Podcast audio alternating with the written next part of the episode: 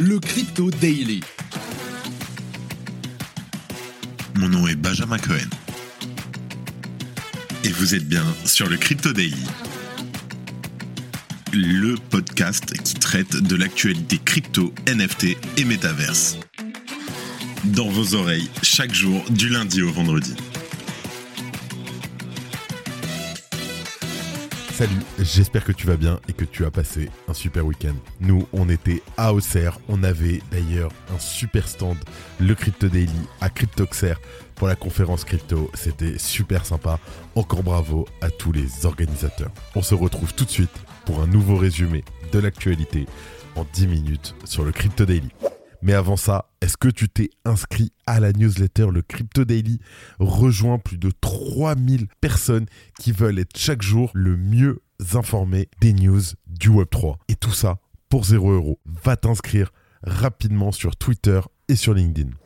Alors, dans l'épisode d'aujourd'hui, on va commencer par parler de stablecoin et de promotion de stablecoin. Alors, dans le but de gagner en popularité et de promouvoir l'utilisation de l'USDP, Paxos a proposé un accord à MakerDAO pour une plus grande utilisation de son stablecoin dans la collatéralisation du DAI. L'un des arguments avancés est une diminution de la dépendance à l'USDC. En deuxième news, nous apprenons, suite à la publication d'un document judiciaire déposé le 20 janvier dernier auprès d'un tribunal de New York, que les autorités fédérales américaines se sont emparées de 700 millions de dollars d'actifs appartenant à SBF.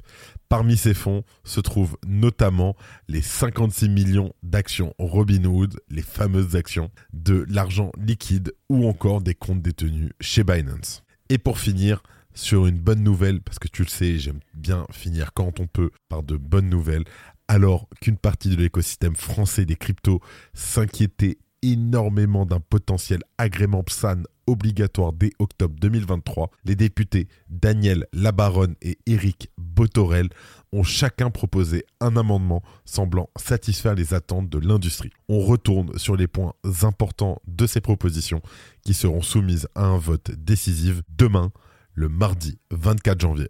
Mais avant tout ça, et comme d'habitude, le coin du marché. On enregistre cet épisode, nous sommes le 23 janvier et il est 14h. Pour commencer, nous avons une journée dans le vert. On va faire le récap de la semaine parce que la semaine dernière était une grosse semaine. On est repassé au-dessus du trilliard de dollars de capitalisation. Ça, c'est cool. Bitcoin sur une semaine en hausse de 10%. On est à 23 000 dollars, les gars et les filles. 23 000 dollars. Ether à 1640 dollars en hausse de 6% sur la semaine. Le BNB en timide hausse de 2,5% sur les 7 derniers jours qui s'échange à 305 dollars.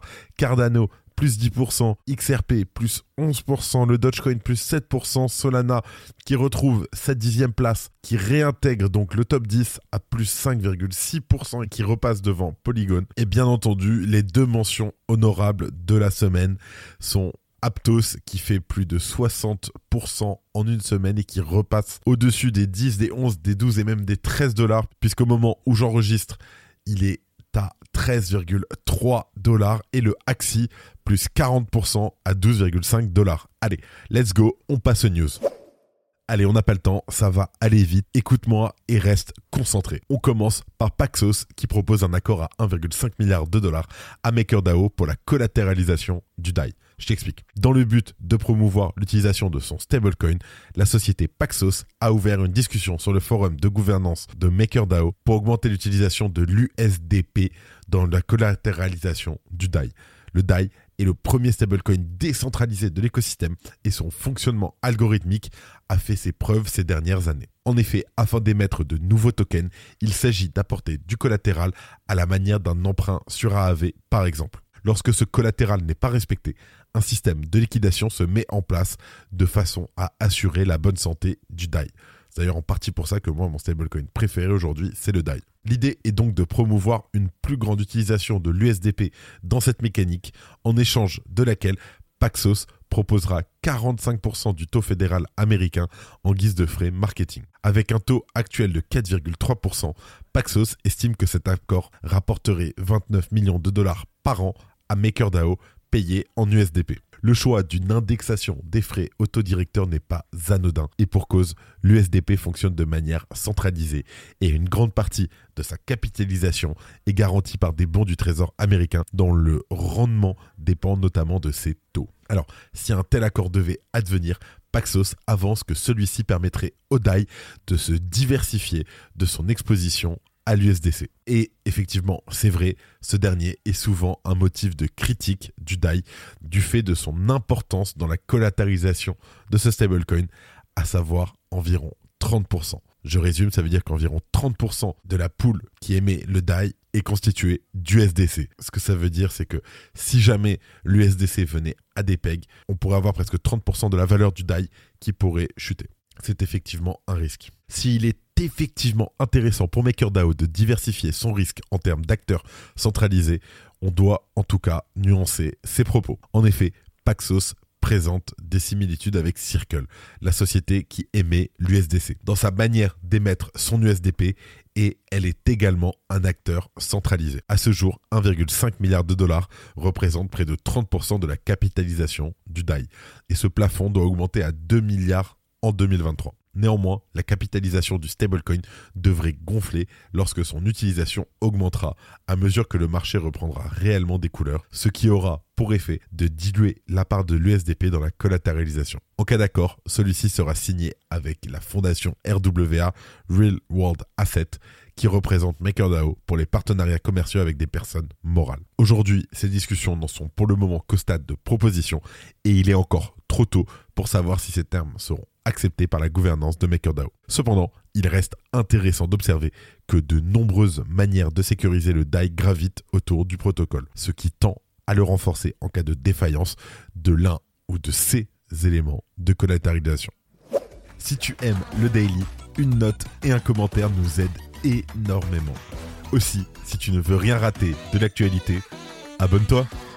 Allez, deuxième news, et c'est un peu la news qui a timé le week-end. La justice américaine saisit 700 millions de dollars d'actifs appartenant à SBF. Je t'explique. Selon une information révélée par le CNBC, des procureurs fédéraux américains ont saisi pour environ 700 millions de dollars d'actifs appartenant à SBF, l'ancien PDG de l'exchange FTX. Selon des documents déposés auprès du tribunal sud de New York, disponibles publiquement, la majorité des fonds concernés ici seraient sous forme d'actions Robinhood. L'ordonnance nous apprend donc la liste des différents actifs saisis. Dans celle-ci, nous y trouvons les tant convoitées actions Robinhood. Plus de 55 millions d'actions au total, qui au moment d'enregistrer ce podcast valent environ 525 millions de dollars. On en a beaucoup parlé, ces dernières étaient au cœur d'un conflit opposant SBF à BlockFi ainsi qu'à la nouvelle direction de FTX. Je te mets le lien de l'épisode où on explique exactement ce qu'il en est de ces actions en description. Mais rapidement, ces entités revendiquent toute la propriété de ces quelques 56 millions d'actions qui étaient jusqu'ici entreposées chez le broker EDNF Capital Markets. Au cours actuel des actions, la valeur totale du butin amassé par les procureurs s'élève, comme je te l'ai dit, à environ 533 millions de dollars. La justice américaine a appuyé la saisie des actifs en alléguant que ces actions avaient été obtenues grâce aux fonds volés des clients de l'exchange. SBF qui a plaidé non coupable aux huit chefs d'accusation dont il est la cible, ni avoir utilisé les fonds de ses clients à des fins illégales. Selon le document déposé le 20 janvier, une certaine quantité d'autres actifs ont aussi pu être saisis. En effet, les 700 millions de dollars ici saisis sont éparpillés sous forme de crypto, d'argent liquide et d'actions.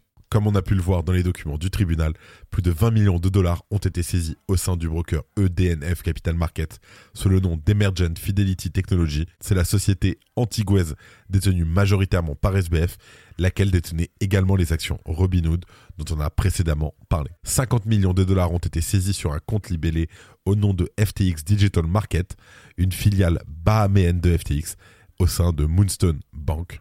En parlant de cette dernière, elle a pu avoir une relation étroite avec l'empire bâti par SBF, puisqu'elle avait reçu environ 11,5 millions de dollars de la part d'Alameda Research en janvier 2022. Toutefois, elle a très récemment publié un communiqué indiquant qu'elle abandonnait l'espace crypto suite à l'effondrement de FTX. De plus, environ 100 millions de dollars ont été saisis sur différents comptes appartenant à FTX Digital Market dans les coffres de la Silvergate Bank.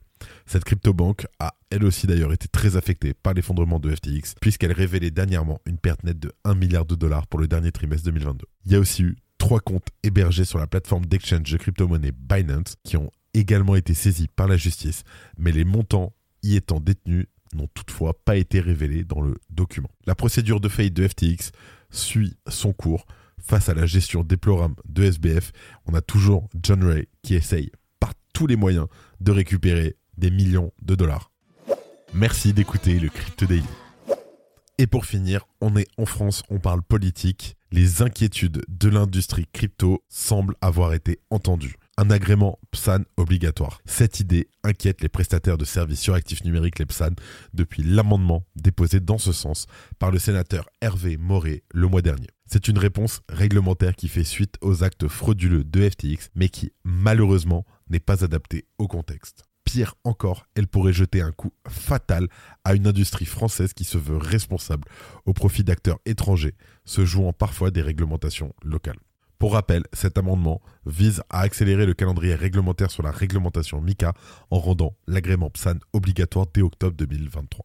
Un délai extrêmement court, d'autant plus que pour le moment, aucune entreprise n'a réussi à s'agréer, notamment à cause de l'assurance responsabilité civile obligatoire, ce qui n'est à ce jour pas proposé pour les sociétés liées aux crypto-monnaies. D'ailleurs, j'en profite, sache que les différentes problématiques d'une telle perspective ont été exposées en détail par Cryptost et notamment Valentin Demey avec Faustine Fleuret, la présidente de la DAN, qu'on reçoit prochainement sur le Crypto Daily, ainsi Cowen Simonin, alias Asher, le PDG de Meria.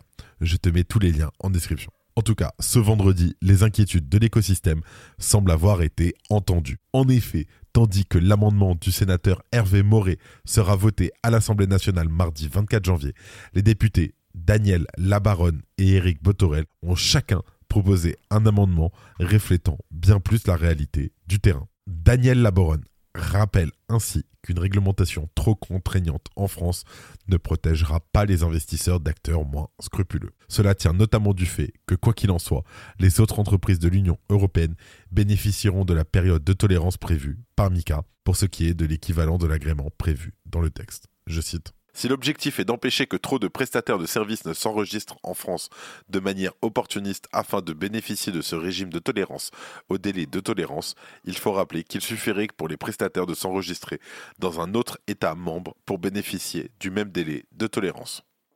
Si l'amendement de M. Moret venait à être adopté par l'Assemblée nationale, la France en sortirait alors perdante et les investisseurs français pourraient, malgré tout, se tourner vers des acteurs étrangers. Dans leur proposition, les députés Daniel Labaronne et Éric Botorel ont entendu les arguments des acteurs français quant au manque de pertinence d'un agrément PSAN obligatoire et proposent ainsi une version plus cohérente de ces attentes réglementaires.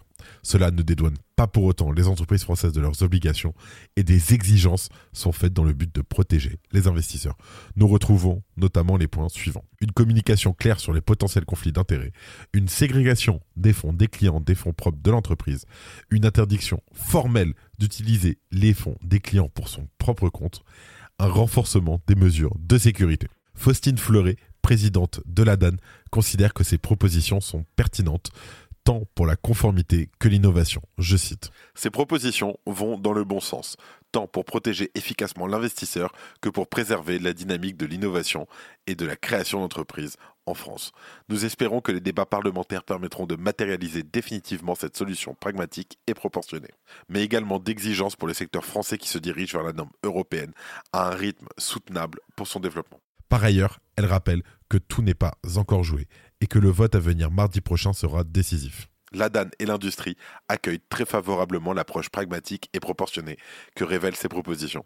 Néanmoins, nous devons rester prudents et attendre les résultats du vote qui suivront les débats en séance publique de l'Assemblée nationale mardi soir. Par ailleurs, la position du gouvernement n'est pas connue à ce stade et pourrait influencer les délibérations au Parlement. Si ces deux propositions vont ainsi dans le sens de l'écosystème français des crypto-monnaies, il ne s'agit pas pour autant de les considérer comme acquises. Et les résultats du 24 janvier devront de ce fait être suivis avec attention. Et c'est fini pour les news. Maintenant, on passe vite vite aux news en bref avec notre partenaire Coin Academy. Merci à eux. Rarible lance un outil de construction de marketplace no code pour les collections NFT de Polygon. La dominance d'Ethereum sur les stablecoins a atteint son maximum au cours des trois derniers mois. Plus de 70% du montant total des Ethers en stacking sont sous le contrôle de quatre entités, Lido, Coinbase, Kraken et Binance. Decentraland a dévoilé sa roadmap 2023 et a déclaré mettre plusieurs outils à disposition des créateurs afin de développer ses services et son nombre d'utilisateurs. Dans son dernier article de blog, Vitalik Buterin propose des adresses furtives pour améliorer la confidentialité d'Ethereum en empêchant de remonter les transactions.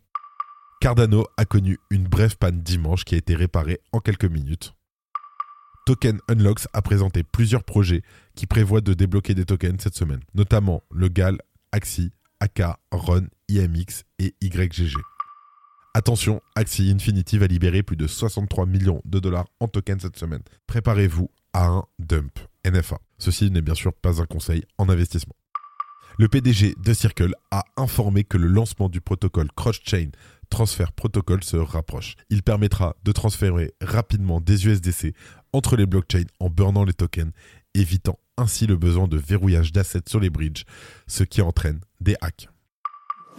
C'est la fin de ce résumé de l'actualité du jour sur le Crypto Daily. Évidemment, pensez à vous abonner pour ne pas rater le suivant, quelle que soit d'ailleurs l'application que vous utilisez pour m'écouter. Rendez-vous aussi sur Twitter et LinkedIn pour d'autres contenus d'actualité exclusifs. Je crois que j'ai tout dit, faites attention à vous, et moi je vous dis à demain.